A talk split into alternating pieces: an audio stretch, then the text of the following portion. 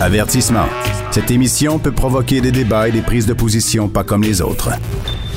Vous écoutez Sophie Durocher. On s'est beaucoup posé la question pendant le confinement, pendant la pandémie, de l'impact que ça aurait sur euh, les jeunes, sur euh, leur euh, éducation. Mais il y a une étude qui nous renseigne, en tout cas en partie, sur les questions qu'on aurait pu se poser. Une étude qui a été réalisée par deux professeurs, rendue publique hier, et qui démontre, en qui tend à démontrer en tout cas, que le taux de réussite des jeunes à l'examen de lecture du ministère a diminué en raison des fermetures des classes. Et vous le savez, chaque fois qu'on parle d'éducation, je me tourne toujours vers mon même spécialiste chouchou.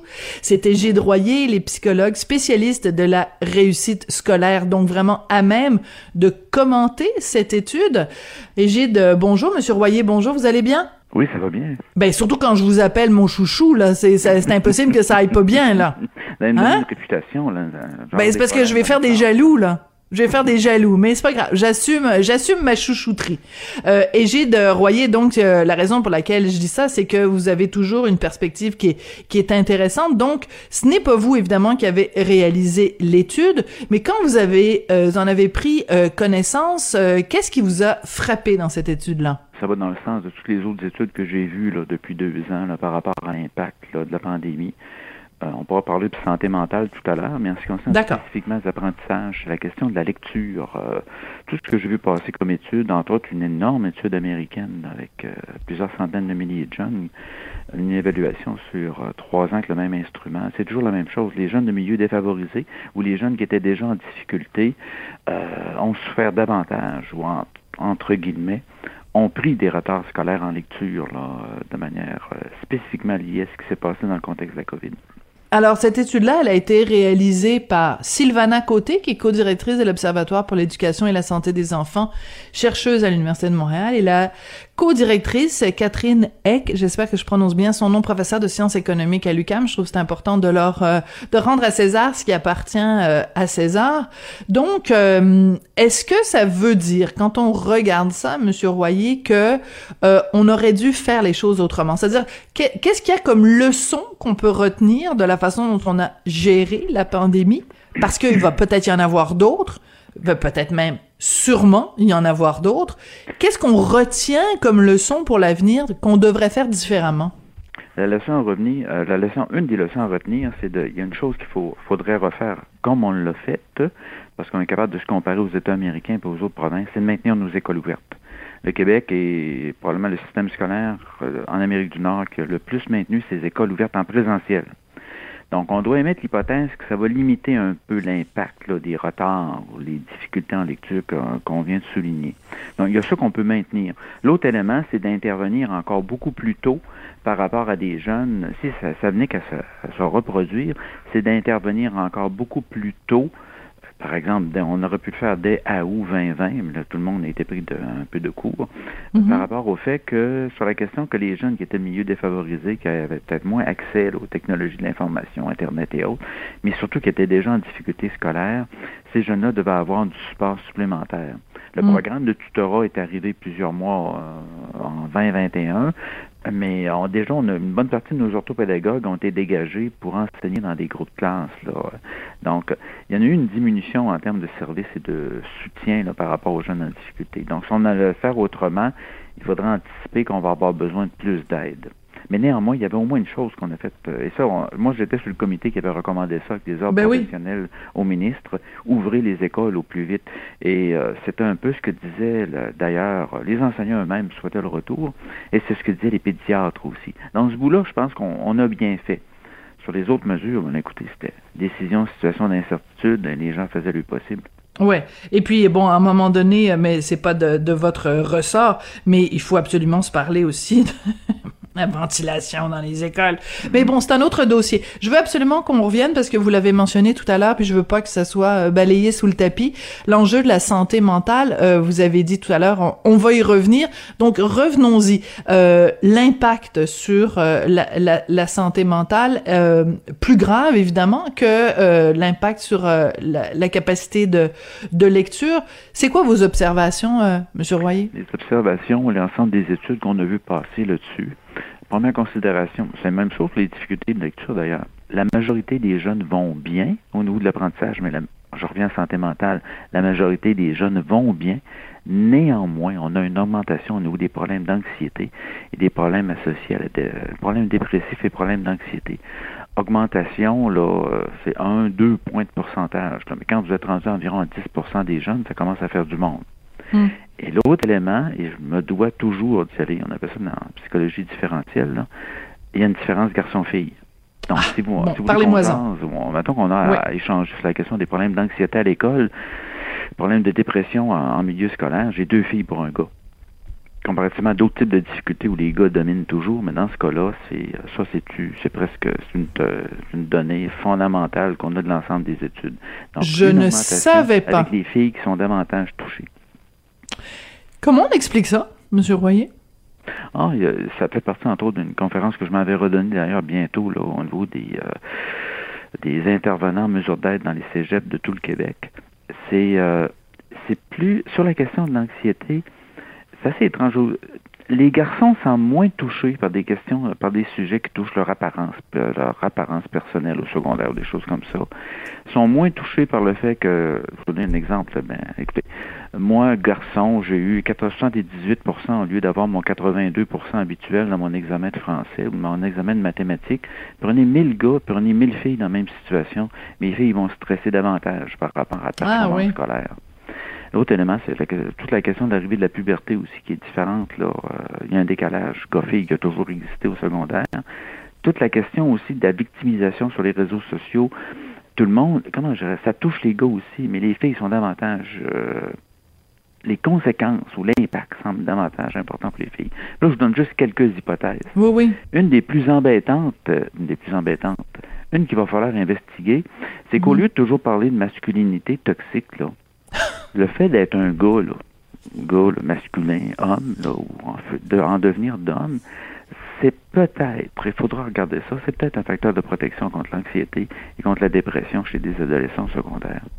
Je m'avance un peu là-dessus, mais comme psychologue, on peut pas avoir, on peut pas avoir une différence aussi importante par rapport à ces situations-là de santé mentale, gars-fille, sans penser que la manière de voir les choses comme garçon diminue peut-être les risques de certaines formes de difficultés. J'adore ce que vous venez de dire. Je trouve ça extrêmement intéressant. Et je vais vous dire quelque chose, Monsieur Royer. Je trouve, Monsieur Royer, pardon. Mm-hmm. Je vais vous dire quelque chose. Je trouve ça courageux ce que vous venez de dire, parce que dans la société où on vit aujourd'hui, la masculinité est toujours à 90% accompagnée du mot toxique. Et moi, je suis maman d'un garçon de 14 ans Mhm. Et vous ne pouvez pas savoir à quel point je trouve ça dommageable. Parce que à 14 ans, on est en train de se construire son identité. Mhm. Et quand, à chaque fois qu'on parle des gars, c'est associé à quelque chose de négatif, que c'est associé à quelque chose de toxique, que c'est associé à la violence, à l'oppression, euh, à la, à la, à la, à des choses négatives. Je suis juste plus capable. Alors là, vous venez nous dire, ben peut-être qu'on peut associer quelque chose de, de positif ou de protecteur à cette masculinité-là. Je vous dis merci, Monsieur Royer. Mais une saine masculinité, écoutez moi aussi, là, écoutez, j'ai quatre enfants et douze petits-enfants, j'ai plusieurs garçons là-dedans. Une saine masculinité, je réaffirme encore que c'est probablement un facteur de protection contre l'anxiété et la dépression chez les adolescents. Et ça faisant, regardez, on a célébré Guy Lafleur, là. On a vu Jean Béliveau avant, on a humoriste Richard. Mais l'idée d'avoir des modèles masculins structurés, des modèles masculins positifs pour les gars, autant ça en prend pour les filles, autant c'est aussi important pour les gars. Mais présentement en éducation, vous savez, taux d'accès au collégial présentement, c'est trois filles sur quatre bon au cégep, un garçon sur deux. J'arrondis à peine les chiffres, là. Donc, on peut pas avoir des différences euh, aussi importantes sans tenir compte du fait que, même au niveau de l'organisation de l'école, l'intervention précoce en lecture, des choses comme ça, on doit tenir compte du sexe par rapport au du genre, tout ça comme vous voulez. On doit tenir compte par rapport à, la réussite scolaire. Mais en santé mentale, écoutez, si vous, êtes, si, vous êtes, si vous étudiez le suicide, évidemment que j'ai plus de suicides chez les hommes parce que les moyens qu'ils vont prendre sont extrêmement plus létaux, mais quand vous arrivez, à, parlons, parlons d'anorexie. Comment est-ce que je dirais, bon, l'anorexie, il y a des garçons anorexiques, il y a des filles anorexiques. Puis si vous allez dans une école secondaire, titre d'exemple, ou dans une clinique, vous travaillez en anorexie, vous allez avoir, quoi, 8, 9 filles pour un gars. C'est cette proportion-là. Donc, on doit tenir compte du genre, mais d'affirmer qu'une masculinité saine, avec des modèles masculins sains, le héros, l'aventure, prendre la défense de pousser une cause, nommez-les. Là, on ne pourra jamais à croire que c'est quelque chose de toxique, c'est bien sûr. Oui, mais ce serait intéressant justement que, et dans la société en général, et en particulier dans le système d'éducation, qu'on qu'on fasse la promotion, j'allais dire qu'on promeuve, mais qu'on fasse la promotion justement de ces modèles masculins sains et que ce soit pas euh, constamment euh, euh, dénigré, hein, qu'on fasse pas constamment une forme de, de, de discrimination.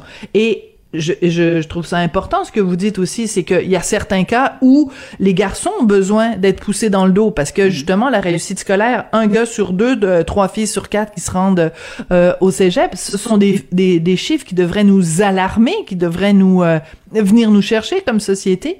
Donc autant quand c'est les gars qui sont en difficulté, il faut les, les aider. Quand c'est les filles en difficulté, il faut les aider aussi, mais euh, cessons d'avoir euh, ce deux poids, euh, deux mesures. Euh, Monsieur Royer, il nous reste quelques instants. quand on va regarder ça, quand on va regarder les, les, les, deux ans de pandémie, bon, certains disent que c'est fini, peut-être pas, là. par exemple, la, la, le fait que le masque ne sera plus obligatoire à partir de samedi, qu'est-ce que ça va avoir laissé, quand on va regarder ça dans la grande histoire disons, de l'éducation au Québec. Euh, en quelques mots, comment on pourrait résumer l'impact sur l'éducation de, cette pandémie? L'impact sur l'éducation, c'est qu'on on vient de parler de santé mentale. La santé mentale a pris, va demeurer une préoccupation au niveau des écoles beaucoup plus grande que celle l'était. L'autre élément, c'est, on parlait de la lecture tout à l'heure moi, c'est une recommandation d'ailleurs que je fais à toutes les directions d'école. Je viens de le faire aux directions d'école ontariennes. Suivez, dès septembre, suivez vos jeunes au radar en ce qui concerne l'apprentissage de lecture. Donc, il y a probablement une accentuation ou une plus grande importance qui va être encore donnée au fait d'intervenir de manière préventive avec des jeunes qui présentent certaines difficultés.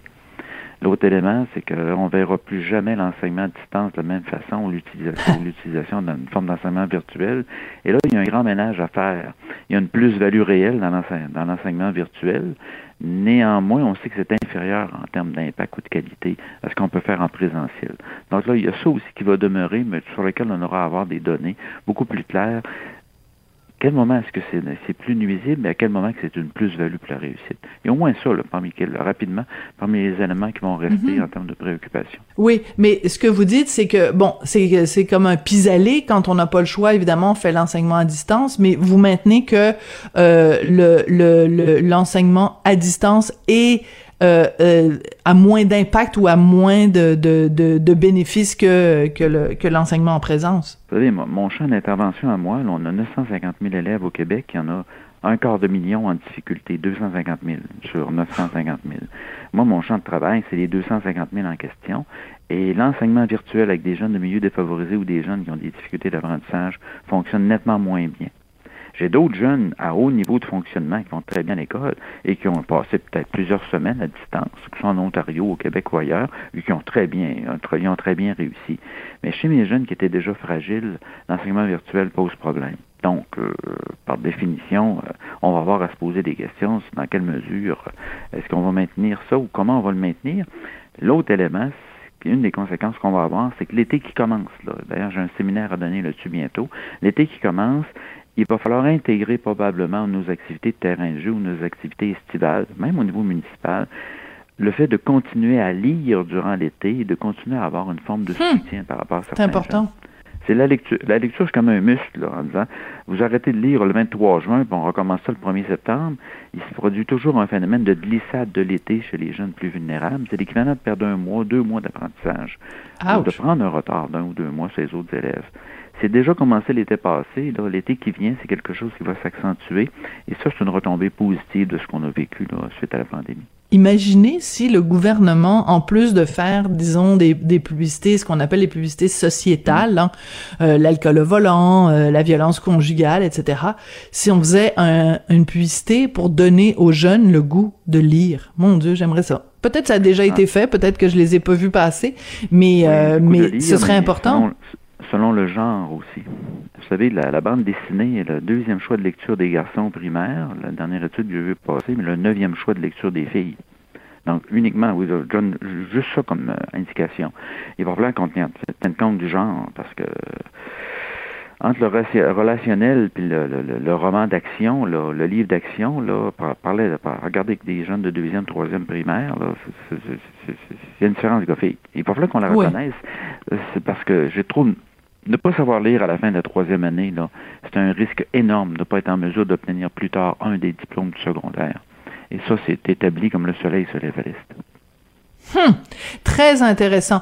Euh, en même temps, moi j'aime ça la BD, mais je comprends ce que vous voulez dire. C'est que évidemment, quand on regarde des images euh, et qu'on est moins en contact avec les mots, c'est pas la même chose que de lire un texte en, en, continu. Mais c'est pas un préjugé que vous avez par rapport à la bande dessinée, là. Non, c'est un plus dans le sens que ça tient compte du fait. On doit tenir compte justement des goûts et des intérêts. Voilà. Lire, lire le cahier des sports pour plusieurs jeunes, c'est de la lecture.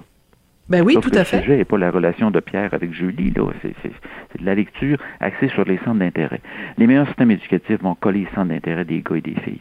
Voilà, ben c'est ça. Mais c'est ce qu'on souhaite, une société où justement on parle de féminité saine et de masculinité saine et qu'on reconnaisse les spécificités hein, euh, propres à chacun, à chacun des sexes, à chacun des genres. Et j'ai droyé, je l'avais dit, vous êtes mon chouchou, vous êtes psychologue, spécialiste de la réussite scolaire. Et je le dis parce que c'est toujours passionnant de vous parler. Merci beaucoup, Égide, à la prochaine. Un plaisir. Merci.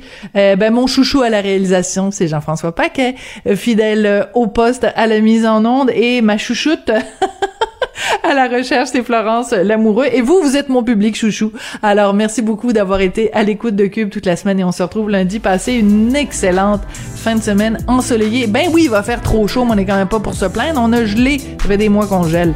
Alors, on, on, on, on se plaindra de la température une autre fois. On se retrouve lundi.